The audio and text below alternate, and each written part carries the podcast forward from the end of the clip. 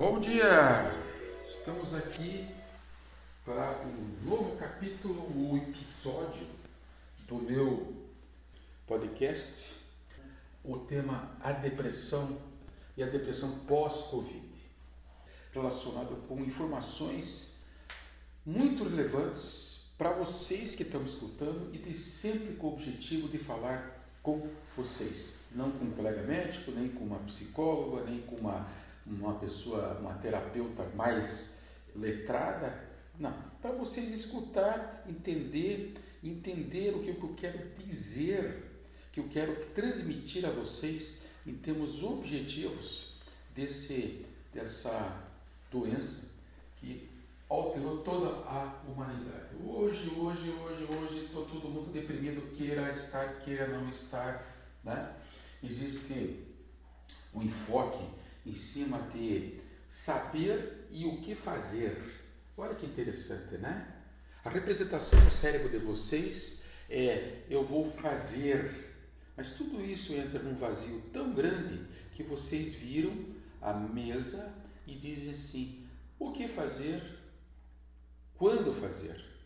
Bom, não entrando muito nesses termos, nós estamos aqui perante uma doença que está trazendo para a população uma histeria de massa histeria de massa que foi relatada por Freud, por todos os psicólogos, né, que se envolveram nesse estudo, certo? E que as pessoas, ah, como o Dr. Nasser fala no seu no YouTube, no, no, seu site, no, na, sua, na sua live, sobre a psicose de massa. Né? Isso aqui hoje é muito interessante a gente saber, porque está influenciando muito né, é, o, processo todo de desenvolvimento dos relacionamentos das pessoas. Né? Isso aconteceu em 1921 com a realidade que trouxe para nós o Freud, escreveu um trabalho científico sobre isso. É, e o Lacour, lá na, lá na, na França, é, também fez um relatório em 1968 sobre é, essa, essa histeria toda de massa, que eles referem como histeria de massa, e a gente não. A gente refere isso como medo. Medo de morrer. Está todo mundo com medo de morrer, medo da doença, medo do vizinho, medo da, do vírus, medo de pegar o vírus e ficar caído numa cama. Para ajudar vocês a se referenciarem sobre essa patologia, sobre essa doença que hoje, ainda depois de dois anos, é vista como uma doença aguda, né? Eu posso pegar essa doença transmitir ao outro. Mas não, gente.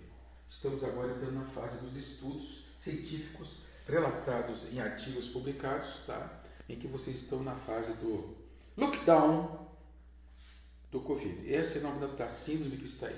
Lockdown do Covid. Ou síndrome do pós-Covid, certo? Ou é, depressão pós-Covid. Ou, finalmente, para fechar, long Covid. Então, a pergunta que eu faço aqui para minhas acompanhantes, a Cal e a Rita, que estão aqui na minha mesa, tá? Somos os três. E que a pergunta que eu faço é a seguinte: vocês já tinham falado, ouvido falar desse termo, long, longo Covid, ou long Covid em inglês? Olha, pô, eu vou falar uma coisa para você. Vocês ficam aí colocando um monte de nome nas coisas óbvias, tá? Tá na cara que isso vai dar um que isso iria dar um reflexo, porque quando já estamos na quarta fase das vacinas, meu Deus do céu, que doença que é essa? Pô, a cada 10 anos a gente vê uma crise dessa que arrasta um monte de gente para a morte, né? E o povo, ele já está escorado, né? Ele já sabe que daqui 10 anos no máximo vai ter outra, outra leva né? de muitos milhões de gente mortas por essas doenças virais. Então, é, quem já não ouviu falar do nosso pós-Covid, o long Covid?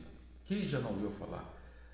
Acho que todo mundo, porque os reflexos disso, viu, pô? Os reflexos disso estão aí claros e evidentes da sociedade, né? As pessoas começam a ter sintomas, só que a tendência da gente é ser diagnosticado, que é uma coisa chata.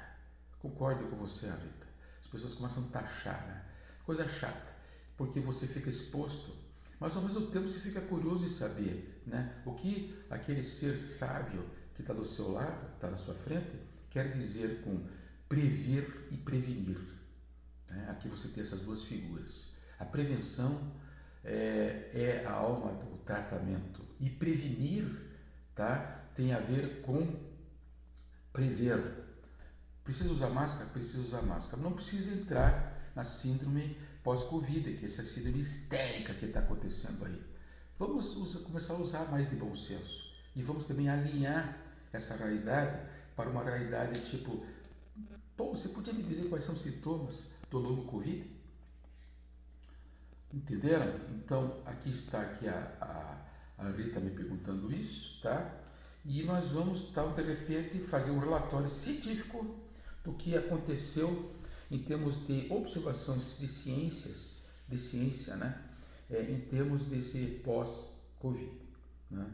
Bom, aqui nós temos uma realidade dessa síndrome do long Covid, que é três semanas após que vocês serem infectados, tá? com aqueles sintomas todos, a gente pode repetir aqui, mas vamos, vamos tentar pular essa parte, parte para frente. Então, está aqui na minha frente, tá? O seu Antônio da Silva, tá? Ele foi vítima dessa, dessa síndrome, tá? Dessa, de, desculpe, desse quadro agudo da, da síndrome do Covid. É, me conte, seu Antônio, qual foi a sua experiência dentro desse processo todo dessa doença? Olha, doutor, eu vou falar uma coisa para o senhor, sabe? Eu sou obeso, tá? Eu tenho mais de 100 quilos, certo? Sou um cidadão que trabalho na rua, eu vou de lá para cá, daqui para lá, sou vendedor, e de repente, é uma questão de umas, uns seis meses atrás, eu entrei num processo de ficar na cama. Eu nunca tinha tido isso na minha vida, de ter pego uma febre tão violenta deitado na cama. Na vida não digo, mas pelo menos depois da, da, da infância, né, doutor? Claro, né, São Antônio? Eu, por exemplo, eu não tenho febre, infelizmente não tenho febre há muito tempo. Ah, mas por que infelizmente, doutor? Porque a febre é minha defesa, não é minha doença. Ah, o senhor tem uns, umas tiradas aí bacanas, né? O senhor fala uns negócios assim engraçados. É, filho, vai aprendendo aí, porque 40 anos, 43 anos fazendo medicina, a gente tem que aprender uma coisa, né? Dentro da minha humildade eu digo, estou aprendendo. Sempre digo assim para as minhas amigas, na verdade, é, Alisson, na verdade, calma, sempre digo para elas, né? É, eu estou em contínuo processo de aprendizagem e estou aqui para escutar o senhor para explicar tudo o que aconteceu. Então me conta o que, que houve. Então eu sou diabético, sou hipertenso, uso cinco seis remédios todo dia e de repente chego em casa, aí eu tive uma febrezinha, comecei a ter náuseas, comecei a fazer vômitos, tive uma diarreia, tá? Aí como diz o senhor, eu limpei um pouco o salão, porque o salão tá cheio, né? tem que passar, fazer uma, uma, uma varredura de vez em quando tal. Só que de, depois desses quadros comecei a ter uma dificuldade respiratória. Então, eu respirava, sabe, doutor? Mas respirava até só metade. E qualquer coisa que fosse fazer me deixava muito cansado. E eu comecei a perceber que as pessoas lá em casa que pegaram esse, esse Covid aí, elas todas estavam muito cansadas. Também, né, meu amigo, o, o, o pulmão está não funcionando. O tuas células tá M, que a gente não produz M, M hemoglobina, M, para carregar ferro. Como o ferro é importante, seu Antônio? Isso não tem importância. Nunca dei tanta importância ao ferro depois desses estudos que eu fiz sobre as bariátricas, sabe?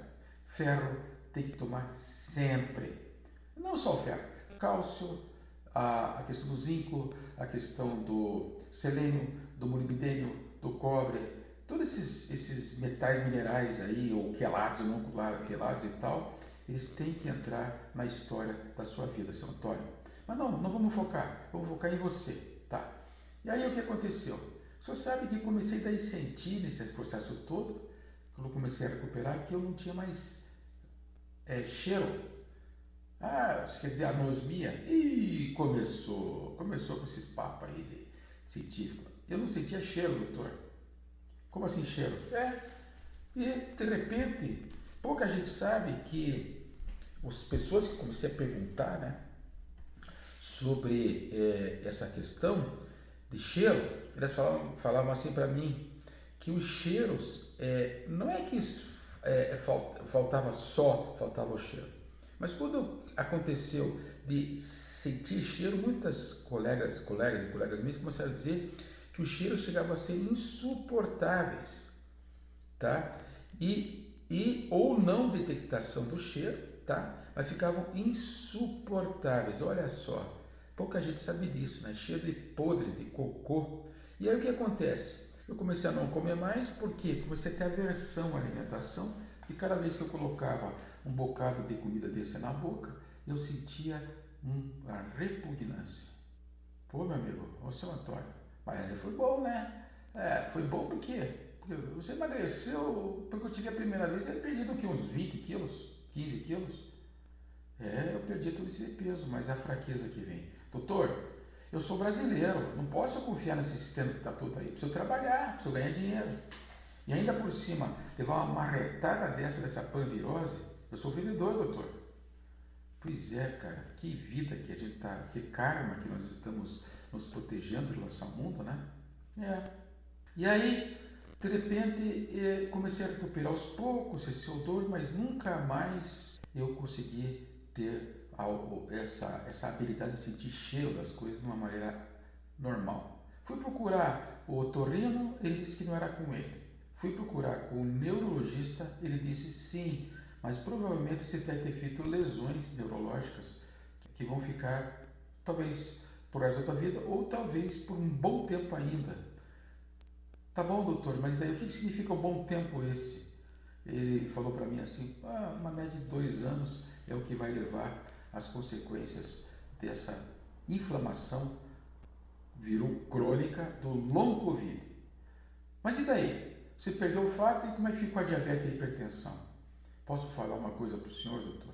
Eu estou até vontade de largar os remédios. Por quê?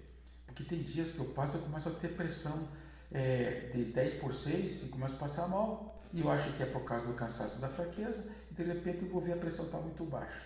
Aí eu já pensei em tirar os remédios ou reduzir os remédios. Seu Antônio, eu não vou me meter com isso, seu Antônio, mas é uma questão de bom senso, né?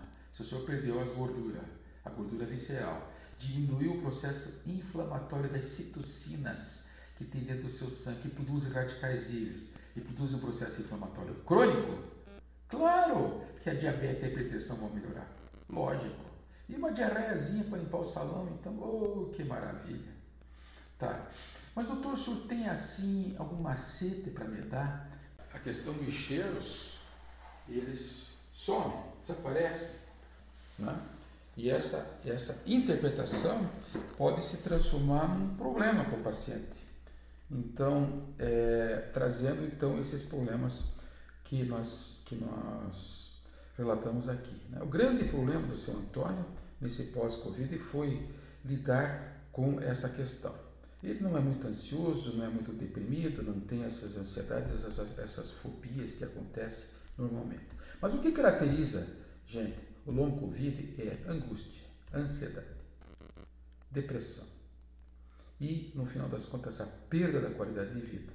Isso que eu falei sobre essa anosmia, que é incapacidade de sentir cheiro, pertence ao mundo das sequelas. Tá? Mas é, é relatado que depois de três semanas após a, a síndrome após ter, ter, ter, passado por esse quadro que o senhor Antônio relatou para nós aqui, vocês entram num quadro de ansiedade, de depressão e de fobias, pânico, que leva a transtornos alimentares. Pode ser bulimia, pode ser é, uma, uma, uma ausência completa de fome com vontade de, é, de transformar essa, essa depressão em outros tipos de enfoques. Mas o que predomina são esses medos. O cidadão começa a ter medo de tudo, tem medo até de teia de aranha na parede, porque a aranha pode estar contaminada com o Covid e nas patinhas dela pode estar transmitindo isso. Imagine pensar que um mosquito também pode ser o culpado, né? Como assim mosquito pode ser culpado? Né? Ninguém pensou nisso, né? O mosquito vem tal, ele vai lá, pica um, de repente vai, vem aqui, pica vocês, aí sangra. Peraí, doutor, o senhor está me deixando nervoso. Estou começando a ficar preocupado com essa história de mosquito. Fui mordido na praia, estava cheio de mosquito lá. É, mas não é essa via de contaminação, seu Antônio. Fique tranquilo, viu? Não é por aí não, tá? Mas eu estou falando isso para o senhor é, aqui no presente inbox, no, no, no olho no olho, né? Mas a, a, maioria das pessoas lá no inconsciente estão em processo de pânico, de fobia, tá? Eu acho que até minha gatinha aqui, a, a Tutu, está nesse processo de pânico, porque outro dia ela me acordou por causa de um, um tipo de uma, um mosquito que estava na parede e começou a subir tudo quanto era armário, me virou livro, me fez um escândalo. Eu acho que ela está com medo do Covid também. Então, ansiedade, angústia, depressão, perda da qualidade de vida, né? O lockdown vai, eh, vai trazer consequências muito grandes ainda nesse nível de, de, de angústia e de ansiedade, porque todas as doenças psiquiátricas que vocês possam imaginar que estavam latentes na população, agora elas estão em evidências. Olha o que eu estou falando para você, São Antônio. Então, você podia me dizer algum exemplo do que o senhor está dizendo para mim? Ora, doutor, é simples. Eu levei a minha filha para o psiquiatra porque ela entrou numa questão de ficar trancada no quarto e ficava lá com aquele, aqueles, aquelas redes na ponta do nariz dela, saía com a ponta do nariz no, no celular, começou a ficar curvada para frente, não olhava, não falava, não discutia, ficou num processo chamado de distimia, que o doutor uh, psiquiatra fez o, diagnóstico lá. Então eu comecei a ficar preocupado, essa mulher vai se matar. Opa, seu Antônio, o senhor falou uma palavra mágica, suicídio. Tem pouca gente falando sobre isso. Isso é uma das sequelas que vai acontecer depois do lockdown, tá? E como sequência do long Covid, tá? As pessoas começam a trabalhar na cabeça, esse, esse suicídio, essa tendência, discurso suicida está no meio da população como um contágio, um passando para o outro, como se fosse uma solução ou repente até uma realidade, né? Não vou ficar discutindo isso porque é muito fácil explicar, né? Ah, isso é uma besteira, né, São Antônio, porque tem religião, tem isso, aquilo, o senhor não, não, uh, os seus filhos vão ser maravilhosos, é o projeto que a gente tem na vida, né? Nós sermos através dos nossos filhos. Mas com uma doença dessa que arrastou tanta gente para o caixão, para a morte, como é que você vai querer fazer projeto, né, São Antônio? Tem que sobreviver, né? Então, é, a primeira coisa a se fazer é fazer essa sobrevivência. Né? Então, o que acontece dentro desse processo de sobrevivência é sequelas psiquiátricas. Então, estão lá os distímicos, né? você tem lá os borderline, né? muito borderline. É, Antônio, muito borderline. Você pode me dar um exemplo, borderline, de alguém na sua casa que tenha desenvolvido esse processo psiquiátrico tão grave que faz a pessoa polarizar, né? entre uma mania e uma depressão, né? em que a pessoa no borderline ele fica na hora da, da, da maníaca dele, ele fala, ele acontece, ele faz planos, faz projetos, ele de repente cria situações de irritabilidade num grupo, ele mexe com o grupo, ele faz com que a pessoa quietinha no canto lá, venha, venha se apresentar, expõe a pessoa, de repente cria atrito em relação ao líder. O líder, é, naturalmente, se não for uma pessoa equilibrada, de bom senso, uma pessoa sábia, né? Ele acaba desequilibrando o grupo, o grupo também. No fim das contas, um grupo maravilhoso que se desfez, que se dissipou. Por quê? Pela situação de borderline, a situação de de histeria de massa associado a essa questão desse borderline. E esse borderline ele é assim, uma hora você está lá em cima é, fazendo e acontecendo e de repente as pessoas do lado estão sofrendo e caem em depressão. Um processo depressivo é um processo em que a pessoa se acua, fica quieta num canto, né? em que cria as próprias realidades e de repente vem aqui no longo Covid vem sem um pensamento suicida. Né? Então, seu doutor, o senhor tem algum exemplo para me dar sobre isso? Ah, doutor, você não sabe o que, que eu passo em casa. É mesmo? É. É minha esposa. o senhor está contando essa história agora e me identifiquei direto com ela, sabe? Mas me conta, pai, por quê? Nossa Senhora, aquela mulher, eu chego em casa, principalmente nesse pós-Covid, deprimido, porque não está entrando a receita que deveria, né, para a gente fazer aquele padrão antigo né, de, de, de manutenção da casa. Minha esposa é um exemplo disso que o senhor está falando. Tá? Minha esposa, ela é a própria inquieta, é a própria. É, é, essa doença que o senhor falou, qualquer. É, é São Antônio, a psiquiatra gosta de mudar muito de nome das doenças. É borderline, tá? Então, ele tem a crise dele de mania e outra crise é ele tem processo depressivo, São Antônio.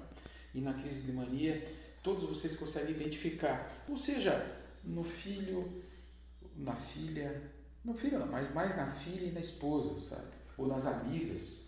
Sabe? Então aquela pessoa que chega e te engana bem. Sabe aquela amiga da sua filha que chega e fala, fala, fala, e não sei o que, conta, ela é eufórica, ela é, ela é alegre, ela, nossa, ela é encantadora.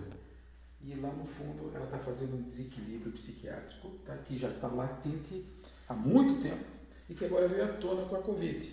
Nesse lockdown em que as pessoas têm que se encontrar e não podem sair por causa do contágio, que também é uma, uma, uma, uma realidade irreal, né? que está todo mundo tendo contatos, contatos diretos aí, você sabe, em barzinho. Essa menina, por exemplo, amiga da minha filha, ela toda noite vai lá no barzinho com os amigos lá e tal, e não é pouca gente, e de repente vem é, com esse discurso. Aí você chega com, como ela é amiga da minha filha, né? Você começa a escutar as fofocas, né? E o que, que tem de fofoca? Doutor, doutor não, o seu Antônio, é, lá em casa ela é outra pessoa. Ela é deprimida, ela quer evitar, sabe? Ela é fechada dentro dela. Olha só que interessante, né? Projetozinho de doença psiquiátrica. Bom, não querendo então aprofundar muito nisso, nós estávamos falando então da esposa do seu Antônio. Então me conta, seu Antônio. Pois é, doutor. A minha esposa, ela, ela me irrita. Por quê? Porque eu chego em casa na hora que eu tenho que parar, descansar. Meu trabalho é pesado lá fora e não quero falar. E ela fica rondando na minha frente, de lá para cá e para aqui, fica, e começa a falar das coisas dela, tipo assim, é porque não sei o quê, não aguento mais ficar na cozinha, porque de repente eu tenho que, que, que dar conta disso, dar conta daquilo e não sei o quê, e, e entra num processo é, de logoreia, que é, logoreia é termo meu, né? De falar demais, falar de maneira eufórica, e de repente ela muda o tema e começa a falar dos grandes projetos que ela tem para a felicidade da, da filha, que vai colocar a filha. Olha a euforia que está aí. Colocar a filha numa, numa, numa competição e que de repente essa competição, depois da competição, vai colocar numa, uma, uma, um conjunto de pessoas que cantam, no folclore, não sei o que, blá, tá, euforia. E de repente eu me incomodo com isso. O senhor está dizendo essa síndrome aí, do pós-Covid, essa síndrome do long Covid, né? É, eu me encaixei. E por causa do lockdown ela está vindo à tona. Agora eu compreendo então, doutor, que isso aí não é uma questão só de é o jeito dela, está muito próximo da menopausa, os estrógenos, as progesteronas estão todos alterados. Não, não, não, não, não, não, não, não. Agora eu estou compreendendo, né? que de repente se enquadra também nesse processo psiquiátrico, que às vezes é apenas um, uma, um alerta né, do que pode vir a acontecer, né, né doutor Paul? É, filho, é isso aí, sabe? A gente tem que estar atento para a angústia das pessoas que está vindo à tona agora principalmente nesses quadros, é, nesse quadro agudo, uma angústia de vida, uma ansiedade muita vida, e de repente essa qualidade de vida acabou se perdendo. Eu pergunto para o senhor, o senhor tem voltado para casa no mesmo horário que voltava antes do Covid? Não, doutor, falando para você, o movimento diminuiu muito. Então o senhor não via esse movimento de, de que o senhor está falando da filha, da esposa, o senhor não estava conseguindo enxergar isso, porque o senhor não tinha tempo, né? tinha que estar lá fora, tinha que estar trabalhando, não é isso? É, é por aí mesmo. Agora só está me alertando a isso. Né? Então eu tô, tenho mais tempo hoje para observar esse desequilíbrio psiquiátrico dentro da minha família. E seus filhos e sua esposa, etc., têm muito medo de, da Covid, nossa, apavorados, se escondem, ficam em casa, num cantinho, apavorados com é, essa possibilidade de ter essa doença terrível que leva à morte. Ah, Alisson, acho que agora eles entenderam, né? Eles entenderam. Essa família toda vai entender agora o que está acontecendo. É como se fosse o grande contágio fosse realmente o pânico e a fobia, as fobias, os medos, né? E se você entrar aqui, Alisson, no mundo deles, você vai ver que dentro desse mundo existem muitas outras fobias que estão inseridas no contexto. Você imaginou, cara? Hein? Então, essas senhoras né, que já eram muito pulcras antes em relação à, à higiene da casa, piraram, chegou a extremos, entendeu? Chegar, chegou ao ponto de colocar botinha em cachorro de estimação em casa. Ô, Antônio, o que, que é Antônio? Já sei, a tua esposa está fazendo isso. Está fazendo, doutor. Está fazendo. Eu acho aquilo, eu achei que era um carinho que tinha em relação ao cachorrinho. é medo. Só faltava dizer para o cachorro assim: ó, se eu te levar para passear, a hora que você voltar, você tira as, a, a, as botinhas e põe no canto, né? E põe um plásticozinho no pezinho do cachorro. Vocês entenderam? O, a Cal, você entendeu? Você entendeu, Alisson? Seu Antônio, o senhor está entendendo? Então, é, é isso aí, chama-se pânico e fobia dentro do processo de pós-Covid e dessa doença chamada long Covid. Então, até o próximo contato contato.